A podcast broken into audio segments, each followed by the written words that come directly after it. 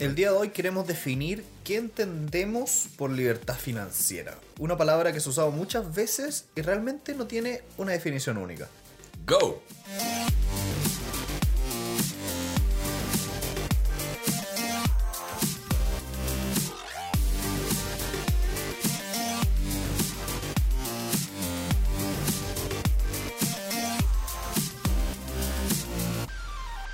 Le queremos mandar un especial saludo el día de hoy a Boris Núñez, nuestro nuevo Patreon. Él se metió a la plataforma y nos está apoyando todos los meses con unos cuantos dólares para que este proyecto sea posible. Muchas gracias a Boris y a todas las otras personas que nos ayudan mes a mes.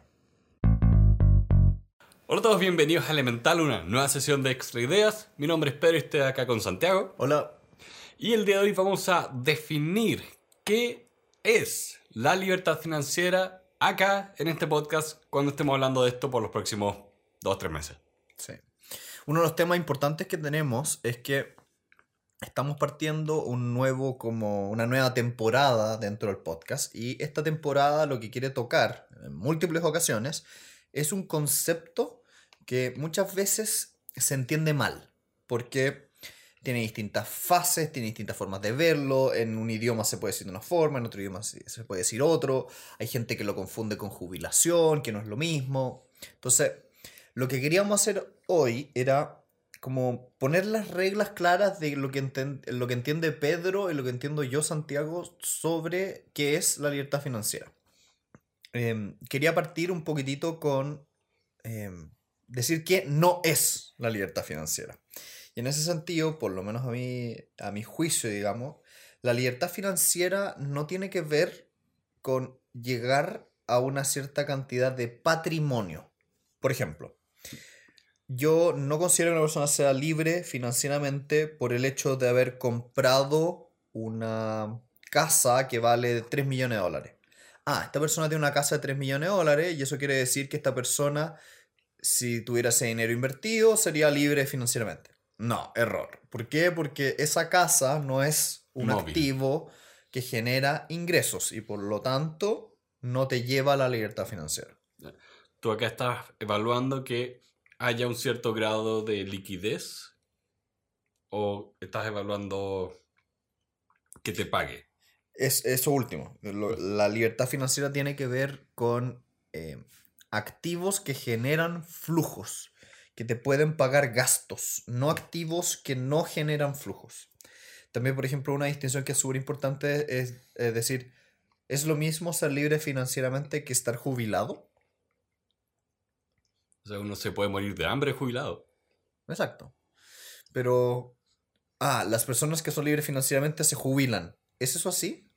Por la cantidad de millonarios y billonarios que no dejan de trabajar, no diría eso cuando tú llegas a la libertad financiera, lo que haces es tener un monto de dinero invertido que genera ciertos flujos al año que te permiten pagar tus gastos mensuales. Es decir, pagar la cuenta de luz, del agua, de lo que sea.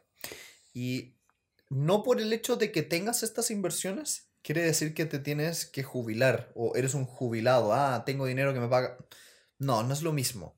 De hecho, la gracia de la libertad financiera tiene que ver mucho con esta primera palabra de tú eres libre. La parte dinero en la ecuación ya no es relevante porque está cubierta y ahora puedes elegir una ocupación que te haga sentido. Casi que un estado mental. Es como una forma de ver la vida y haber sacado esta, esta como esta como necesidad de yo trabajo en esto porque me paga mejor que en el anterior. Pero ahora el, foco está puesto en yo no me voy a jubilar, sino que voy a elegir aquellas cosas que me gustan. Tengo, bueno, la palabra está, la palabra clave es libertad y tengo la libertad de escoger una, una, ¿cómo dice? Una ocupación sin preocuparme de si puedo comer o no, o si puedo pagar las cuentas al final de mes, porque eso ya está cubierto. Sí. ¿Por qué, eh, para aclaración, ¿por qué dirías que no cuenta como libertad financiera tener una cuenta de ahorros gigante? O sea, tener una cuenta de ahorros, sí, porque una cuenta de ahorros te va dando ingresos. Pero también, por ejemplo, tienes que contrastarlo con tus gastos. Si tú tienes 10 millones de dólares que generan una rentabilidad brutal, un millón de dólares al mes, una cuestión así brutal, buenísimo, espectacular, tienes una empresa muy, muy, muy, muy poderosa. Pero al mismo tiempo, tienes un jet privado y una casa en las Bahamas y una casa en París y una en Nueva York y te gastas un millón quinientos mil dólares, no tiene que ver con el, con el fajo gigante de, de- billetes que tienes en el banco que genera dinero, sino más bien tiene que ver con esta, este juego entre lo que tú gastas y lo que tú tienes. Por eso también muchas veces la gente se va a dar cuenta que cuando hablan de libertad financiera va mucho de la mano de el estilo de vida de una persona libre financieramente, que no es una persona por lo general muy derrochadora. Generalmente las personas que llegan a la libertad financiera son personas que son muy eh, financieramente responsables. No gastan en estupideces y por eso pueden no preocuparse del dinero. Se ahorran los Ferrari, los Porsche. Es que si haces esas cosas no vas a tener nunca libertad financiera. Porque es un. Es un hoyo negro, hoyo de, negro. de dinero. Lo hablamos hoy día en la mañana por casualidad que me impresionó harto de.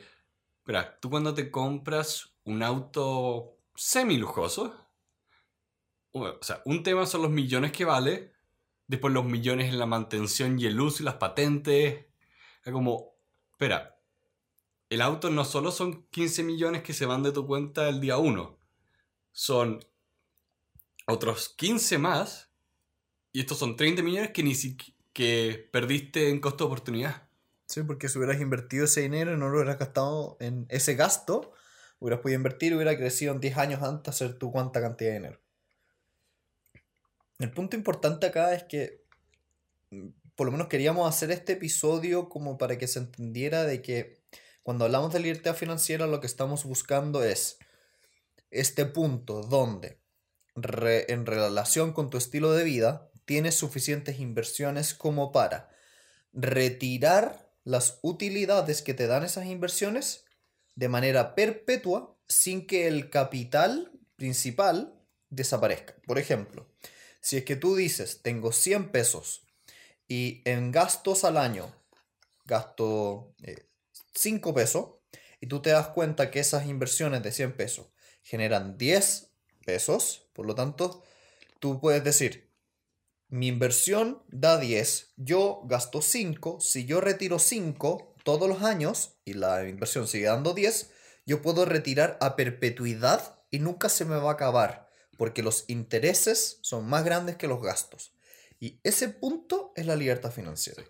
Acá sería bueno aclarar de nuestra parte que vamos a hablar de libertad financiera, no de inversiones.